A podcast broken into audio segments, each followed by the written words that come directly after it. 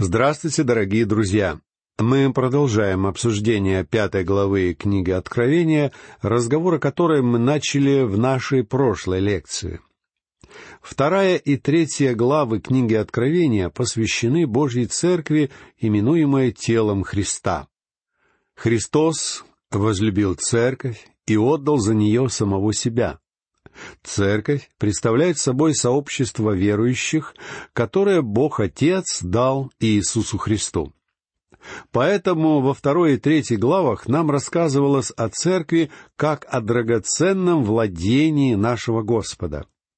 В этих двух главах мы с вами увидели всю историю Божьей Церкви на этой земле, которая представлена нам в виде посланий Господа Иисуса к семи церквям Малой Азии. И после того, как мы увидели всю историю Божьей Церкви, мы вполне могли бы задаться вопросом, а что произойдет с церковью дальше? Начиная с четвертой главы, мы имеем дело с третьей частью этого чудесного произведения. Апостол Иоанн сам представляет нам все то, что будет после событий века церкви и еще только предстоит в будущем. В четвертой и пятой главах мы встречаем церковь, то есть сообщество верующих на небесах вместе со Христом. Господь Иисус сказал своим ученикам, как мы читаем в начале 14 главы Евангелия от Иоанна, «Я иду приготовить место вам, чтобы и вы были, где я». И здесь мы видим, как слова Господа воплощаются в действительности. Пятая глава продолжает описание всего того, что происходит на небесах после ухода церкви из этого мира. Я думаю, что нам стоит потратить время на то, чтобы познакомиться с тем местом, где нам предстоит однажды оказаться. Например, вы же не станете покупать какую-то собственность, первоначально не удостоверившись, что она соответствует вашим расчетам и ожиданиям. Один мой родственник допустил как раз-таки подобную ошибку. Он купил участок земли, который, по уверениям продавцов, был изумительным участком для строительства дома и отдыха на природе. К сожалению, ему не хватило мудрости поехать и убедиться в справедливости этих слов самостоятельно. После того, как сделка была совершена, и мой родственник прибыл на место, чтобы вступить в право владения, он был шокирован. Сейчас он шутит, говоря, что на его участке водятся потрясающие представители водной фауны. Оказалось, что вся его собственность покрыта водой и представляет собой типичное субтропическое болото. И все потому, что он совершил покупку, не увидев предмет покупки собственными глазами. Так что я могу дать совет всем своим слушателям. Всегда старайтесь узнать как можно больше о том, что вы собираетесь приобретать в собственность. В точности то же самое справедливо и в случае, если вы отправляетесь куда-то на длительное время. Вполне естественно было бы постараться узнать кое-что о месте своего будущего проживания. И именно по этой причине эти главы книги Откровения должны представлять для нас особый интерес, потому что они рассказывают нам о месте нашего грядущего пребывания. Пятая глава рисует нам небесную сцену, подготавливая все к событиям великой скорби — Поскольку церковь находится на небесах вместе с Иисусом, ей определенно не придется проходить через великую скорбь на этой земле. Престол является центром четвертой главы. Лев и Агнец, которые олицетворяют Христа, являются центральными персонажами пятой главы. Христос — это Агнец, сидящий на престоле. Он властитель и спаситель. Он руководит всеми событиями, которые предстают нам в данной книге, так что давайте не будем упускать его из виду. Ну а теперь приступим к тексту этой главы и прочтем первые два стиха. «И видел я в деснице у сидящего на престоле книгу, написанную внутри и отвне, запечатанную семью печатями. И видел я ангела, сильного, провозглашающего громким голосом. Кто достоин раскрыть сию книгу и снять печати ее? Кто обладает правом и полномочиями в этой вселенной? Кто может управлять ею? Кто может утвердить в этом мире справедливость и праведность? Может быть, на это способны какие-то политические силы, правительство или какие-то организации? Я надеюсь, что вы не питаете иллюзии относительно того, что какой-то человек, пусть даже самый выдающийся, может решить проблемы этого мира. Слово Божье ясно утверждает, что ни один человек на это не способен. Прочтем третий и четвертый стихи. «И никто не мог ни на небе, ни на земле, ни под землею раскрыть сию книгу, не посмотреть в нее. И я много плакал о том, что никого не нашлось достойного раскрыть и читать сию книгу и даже посмотреть в нее. Мы видим, что дух апостола Иоанна сильно смущен происходящим. Книга Откровения написана в слезах. Этот человек проявляет свои эмоции, движимые стремлением найти ответ на вопрос. Неужели мир будет продолжать жить в грехе и скорбях? А также, есть ли будущее у этой земли? Неужели нет ни одного способного управлять землей? Иоанн был удручен данной перспективой. Но послушайте, что говорит апостол Павел в 22 и 23 стихах 8 главы послания к римлянам. «Ибо знаем, что вся тварь совокупно стенает и мучится до ныне, и не только она, но и мы сами, имея начаток духа, и мы в себе стенаем, ожидая усыновления, искупления тела нашего. Ни один человек из рода Адама не обладает правом раскрыть эту небесную книгу и получить власть на земле. Были многие, кто пытались это сделать. Адам потерял власть вследствие греха. Моисей дал закон, но сам оказался нарушителем закона. Давид и его род не справились с данной задачей. Никто из потомков Давида не показал себя достойным. Ни Адам, ни его дети не смогли этого сделать. Сатана пытался, но и он не был способен на это. Так кто же сможет это сделать? Правитель этого мира должен быть одновременно его искупителем. Верховный властитель должен быть одновременно спасителем. Вот почему Иисус Христос является единственным, кто годится на данную роль. Лично я считаю, что на сегодняшний день теория эволюции, отрицающая существование Бога и его участие в историческом развитии этого мира, является наиболее пессимистичной мировоззренческой теорией. Действительно, каковы надежды на будущее, если потребовались миллионы лет на то, чтобы дойти до сегодняшнего состояния?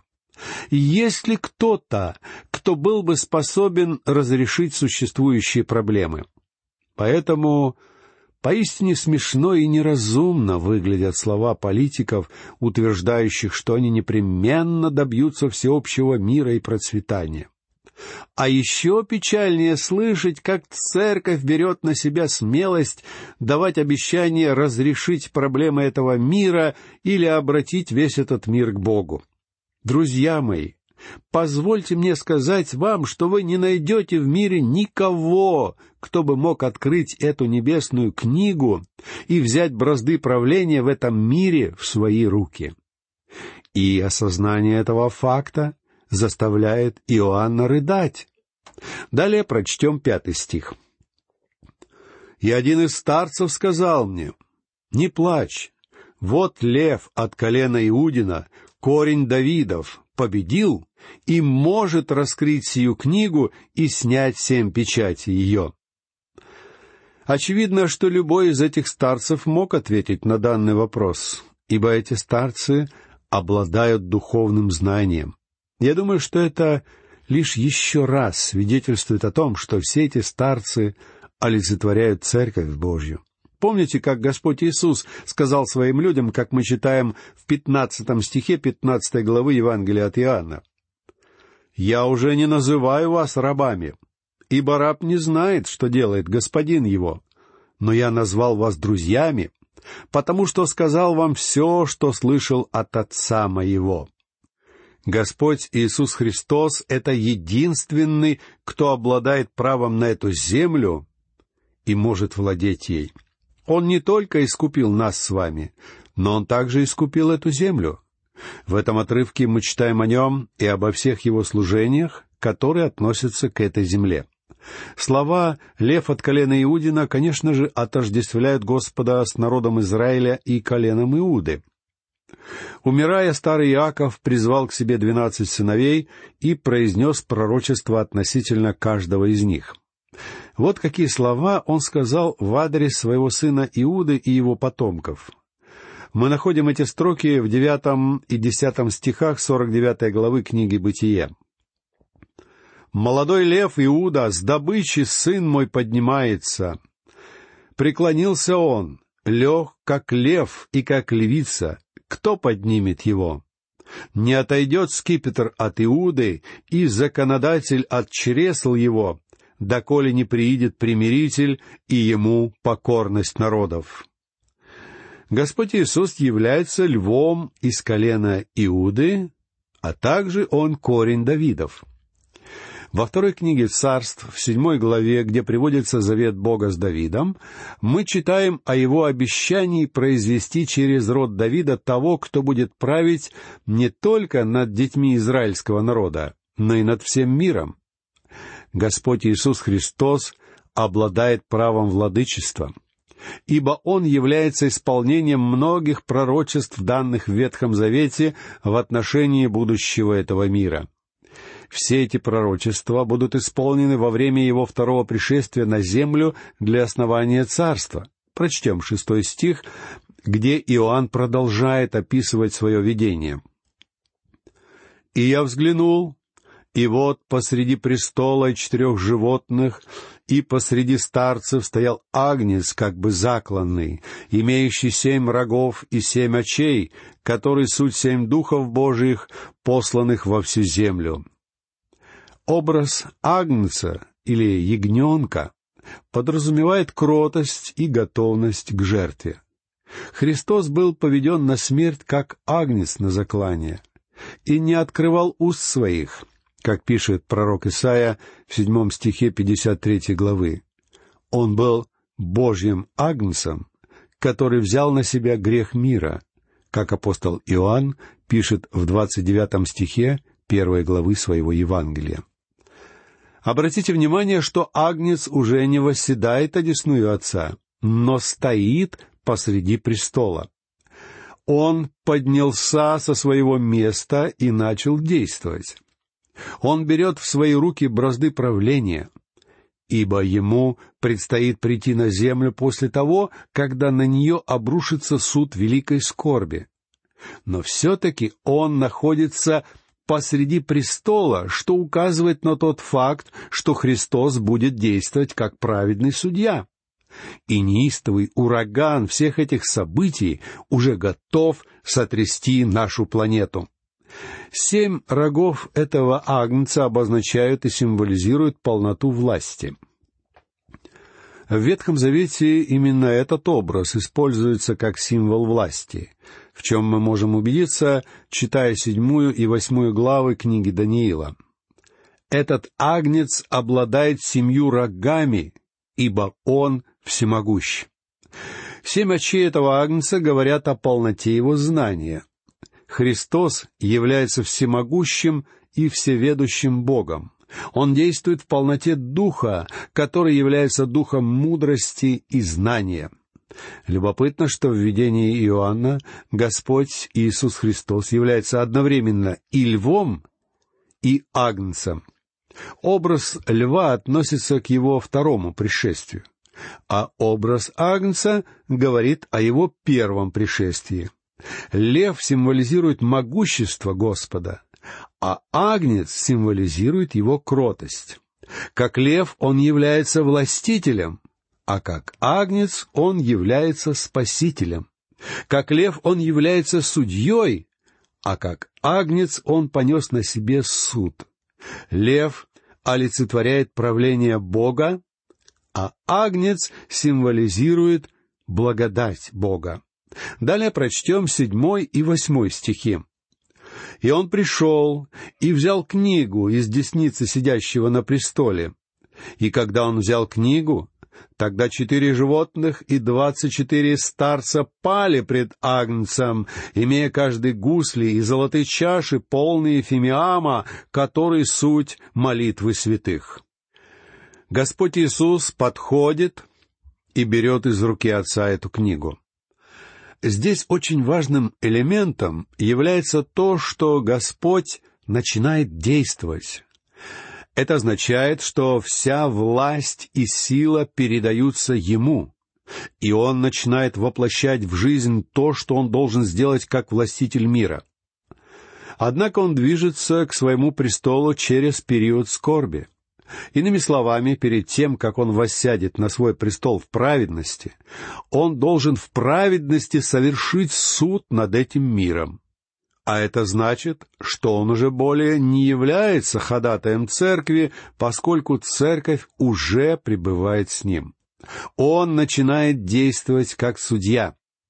Обратите внимание на поклонение Агнцу, в котором участвуют четыре животных и двадцать четыре старца.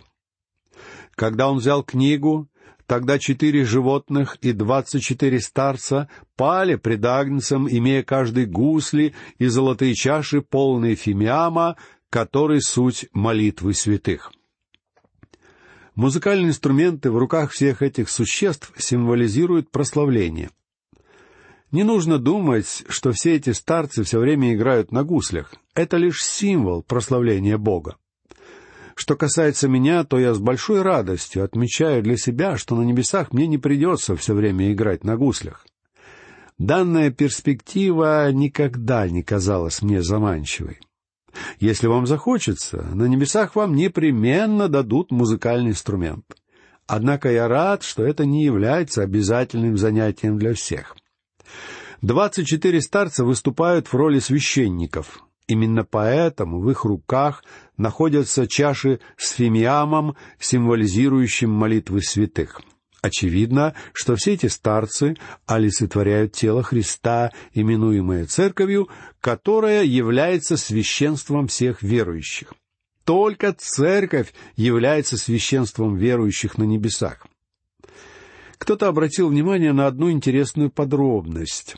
Образ старцев на небесах является замечательным ответом на молитву Христа, которую мы находим в 17 главе Евангелия от Иоанна. Наш Господь молился, чтобы Его люди познали Его, чтобы они были с Ним и чтобы они увидели Его славу. И все это мы видим в той небесной сцене, которую представляет нам здесь апостол Иоанн. Далее прочтем девятый и десятый стих и поют новую песнь, говоря, «Достоин ты взять книгу и снять с нее печати, ибо ты был заклан, и кровью своею искупил нас Богу из всякого колена, и языка, и народа, и племени, и соделал нас царями и священниками Богу нашему, и мы будем царствовать на земле. На небесах происходит постоянное песнопение, которое олицетворяет непрекращающееся прославление Отца. В этом пении участвуют как животные, так и старцы. То есть в этом прославлении к Божьей Церкви присоединяется все ангельское воинство. Это прославление обращено к Агнцу, держащему книгу. Здесь он получает славу как искупитель во все века и времена. Про себя я знаю, что на небесах я наконец-таки смогу запеть. Я никогда не умел петь, но я буду участвовать в этом хоре, возносящем хвалу Иисусу. Новая песнь — это песня искупления. Старая песнь — это песня сотворения. В книге Иова мы читаем о том, что сыны Бога пели песнь прославления Бога.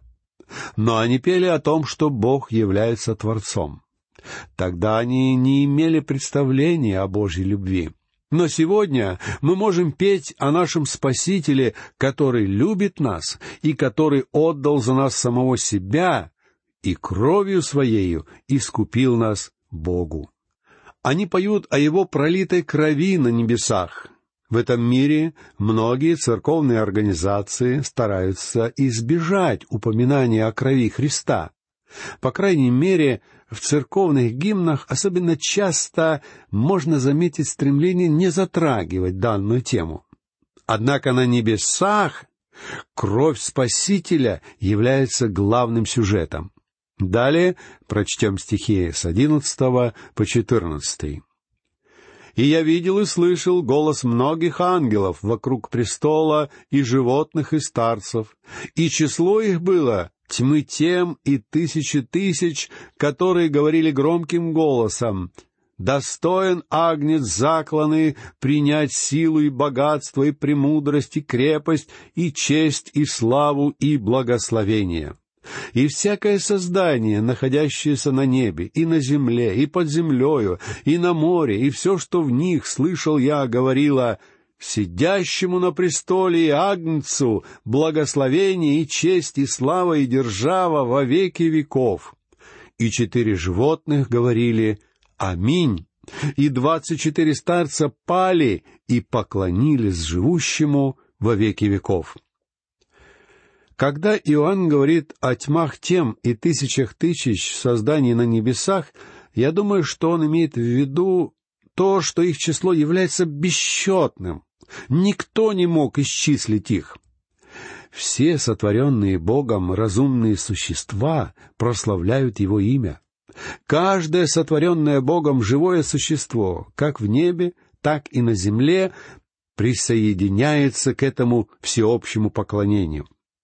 Очевидно, что животные на этой земле и морские создания участвуют в этом словословии, и вся церковь склоняется перед Иисусом в молчаливом благоговении.